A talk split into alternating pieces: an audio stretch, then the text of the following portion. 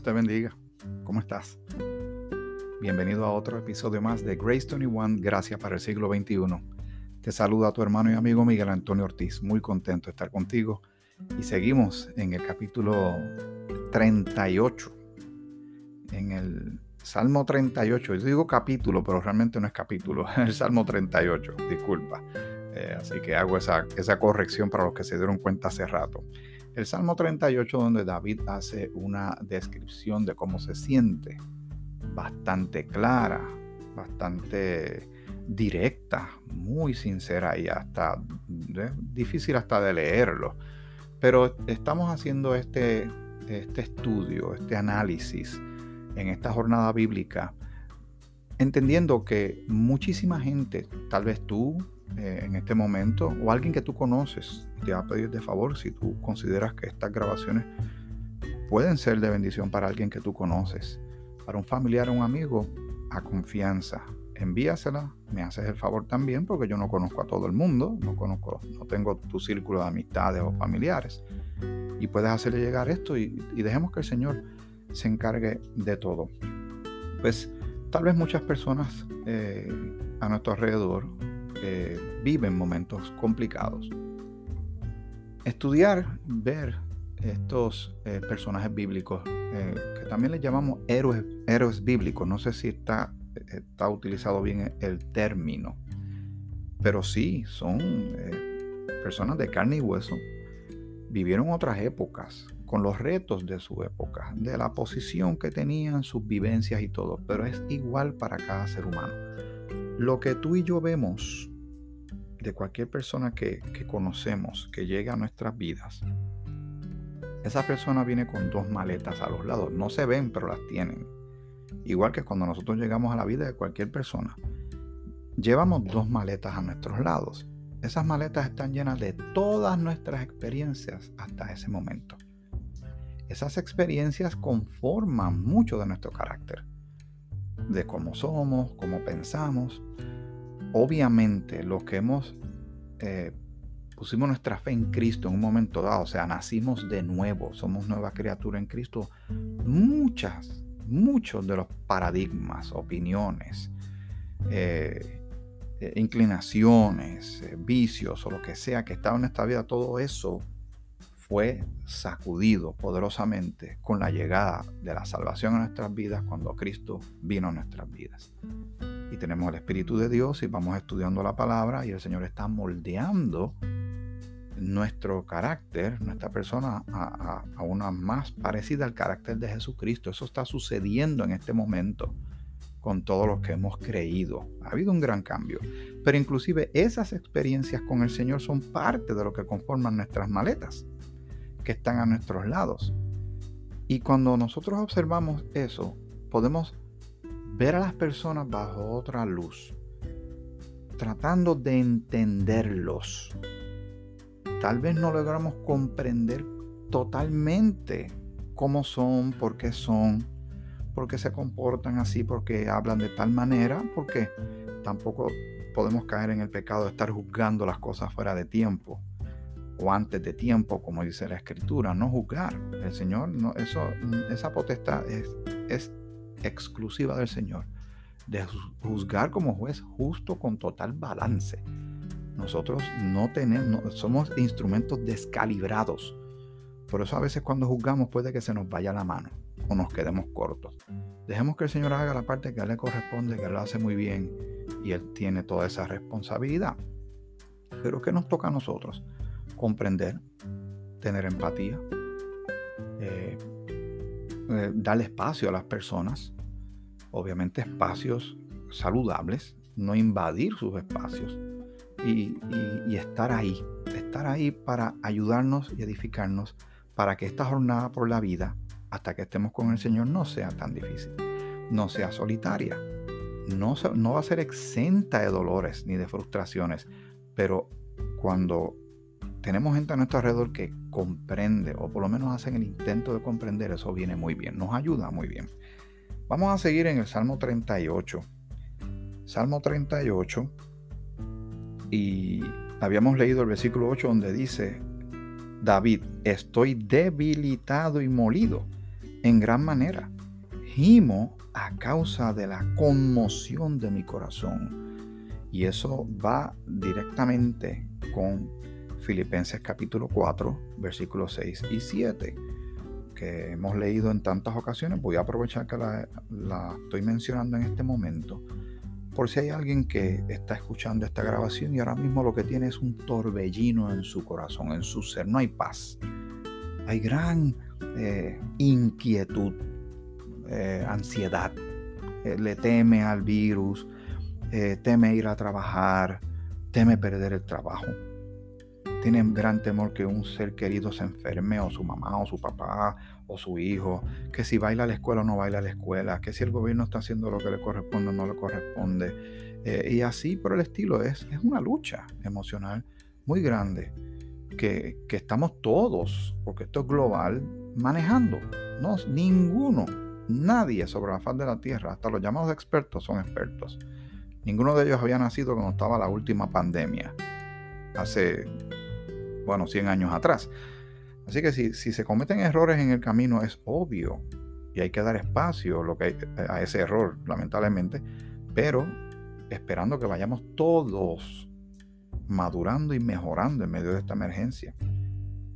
Y eh, David dice, voy a leer esto nuevamente en el, en el versículo 8 del Salmo 38, gimo a causa de la conmoción de mi corazón dice en Filipenses 4, 6 y 7, por nada estéis afanosos, sino sean conocidas vuestras peticiones delante de Dios, en toda oración y ruego, con acción de gracias.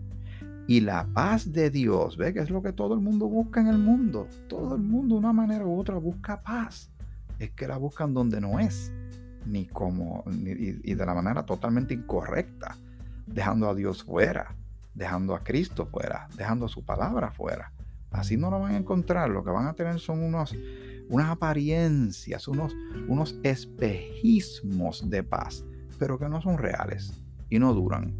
Pero el Señor lo que ofrece es sobrenatural, es poderoso, viene de su corazón, del Dios creador de todas las cosas. Dice, y la paz de Dios que sobrepasa todo entendimiento, guardará vuestros corazones y vuestros pensamientos en Cristo Jesús. Pero esto se escribió muchos siglos después. Pero David estaba escribiendo en su época que estaba gimiendo a causa de la conmoción en su corazón. Lo que sea que le estaba padeciendo lo tenía con un gemir. Y esa palabra es, dura, muy delicada, pero es, es aguda, es intensa, de dolor, de, angustia, de molestia. Vamos al versículo 9. Sigue dirigiéndose porque el pie forzado está desde el principio de, de este Salmo 38 cuando se está dirigiendo a Jehová. Señor, delante de ti están todos mis deseos y mi suspiro no te es oculto. Él está siendo sincero.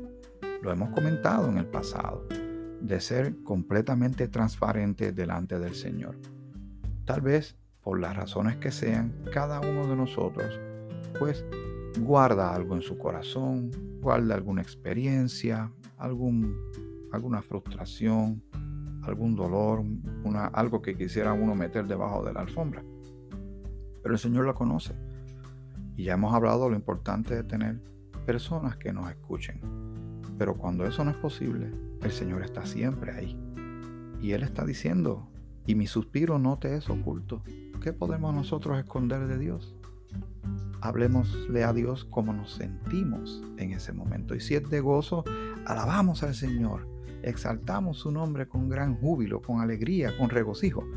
Pero cuando eso no es lo que nos está pasando, cuando es todo lo contrario, de todos modos nos acercamos a Dios precisamente con ese dolor precisamente con esa confusión de corazón, con ese gemir, con esa angustia.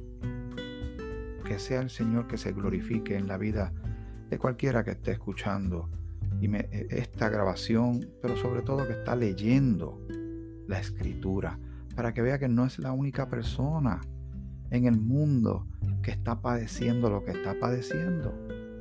No, no con esto pretendo ni faltar al respeto ni minimizar el dolor de alguien. Es para que sepa que otros lo han vivido y que han hecho ellos al respecto. ¿Qué hizo David?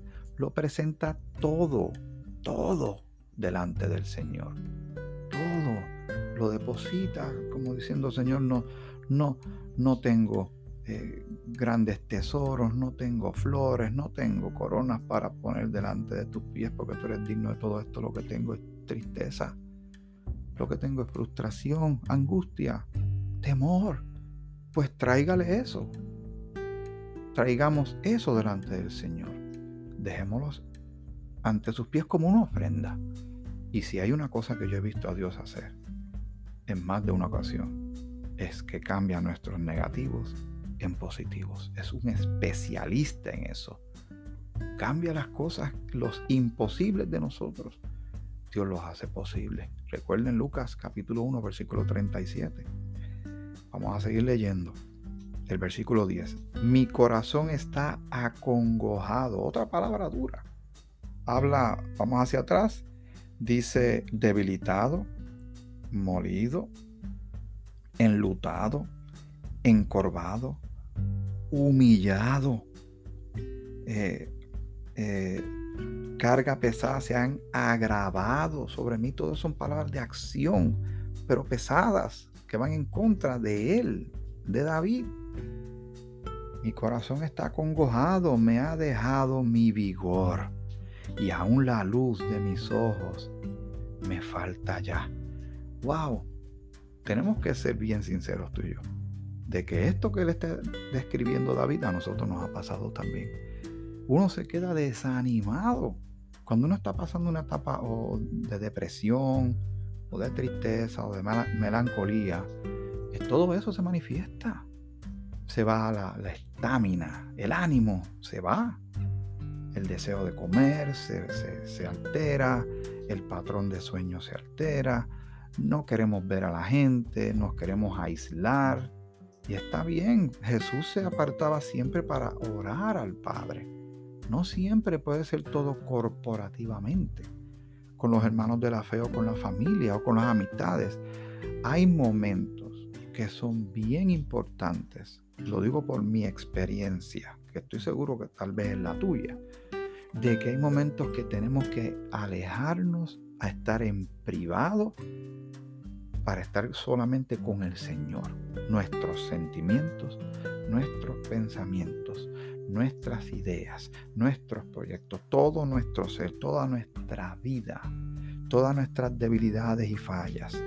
O si hay algún don, o si hay alguna habilidad, algún talento que proviene de Dios, todo lo presentamos delante del Señor. Solo el Señor y tú, el Señor y yo. Esos momentos son importantes son enriquecedores, sobre todo si se utiliza para orar, si se abre, se abre la palabra y se medita en ella. Porque cuando yo oro y tú oras, le estamos hablando al Señor. La acción va desde nosotros hacia el cielo.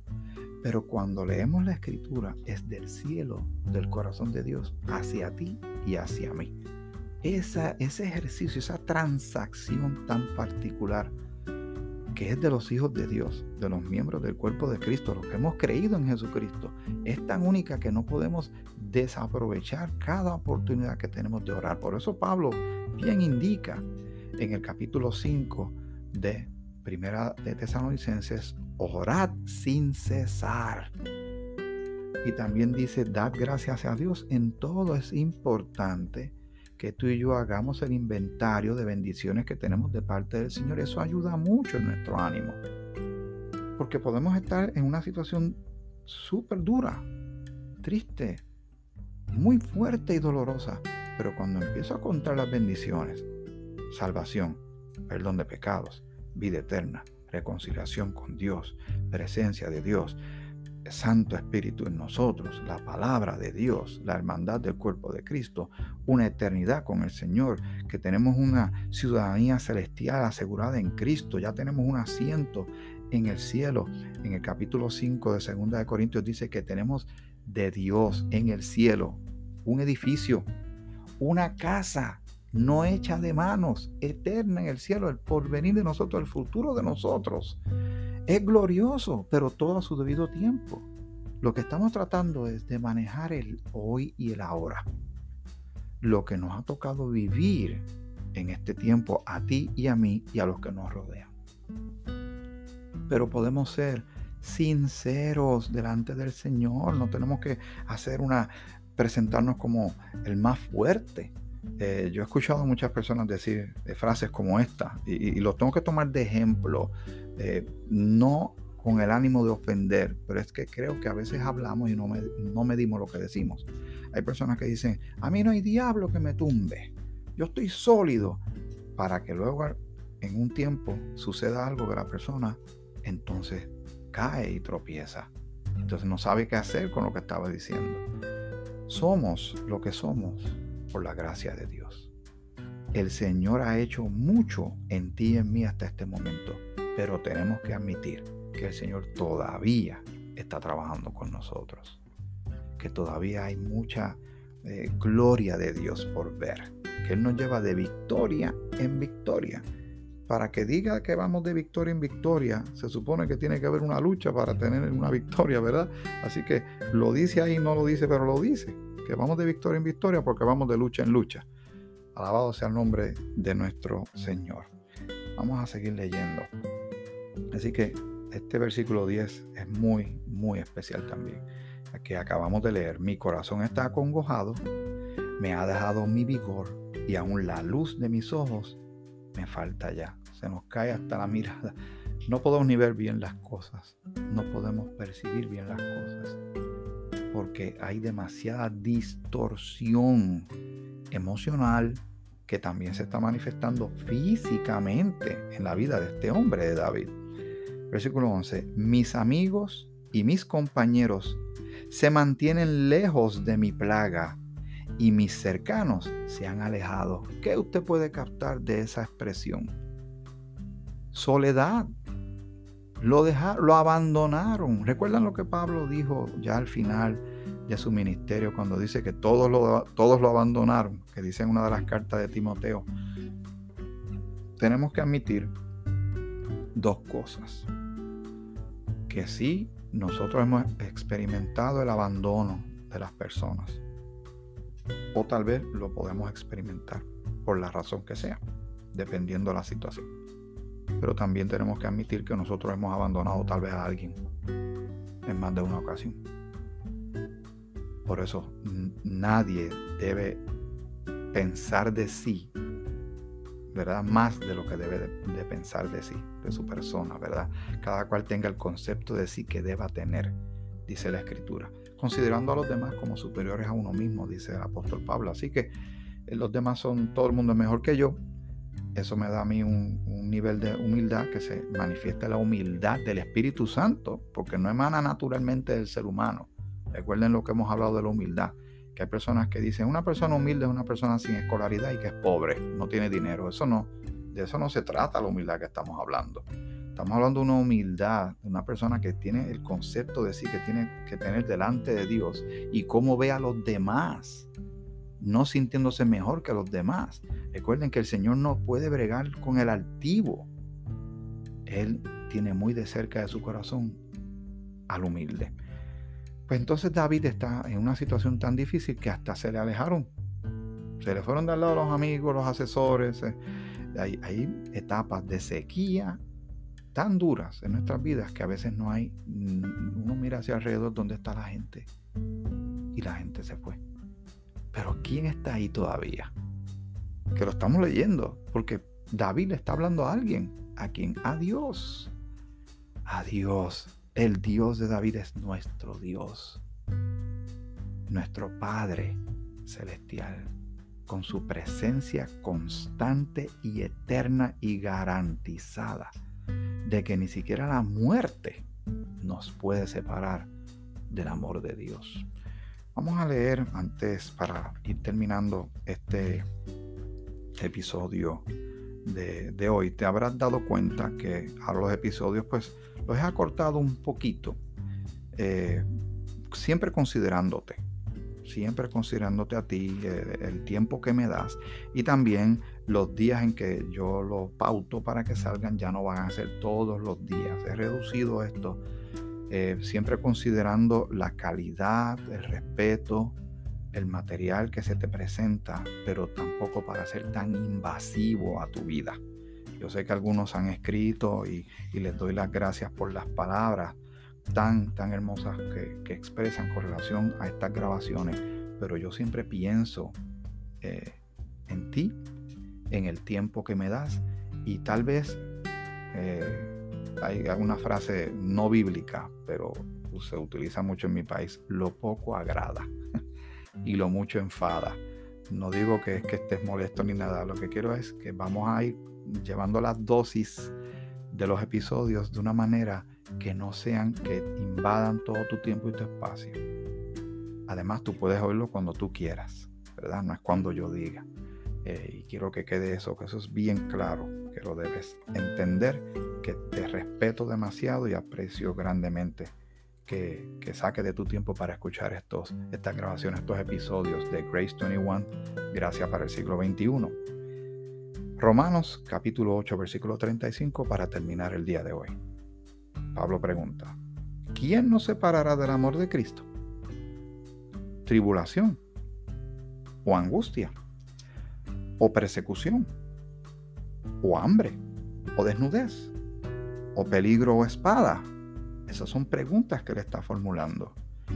Versículo 36. Como está escrito, por causa de ti somos muertos todo el tiempo, somos contados como ovejas de matadero.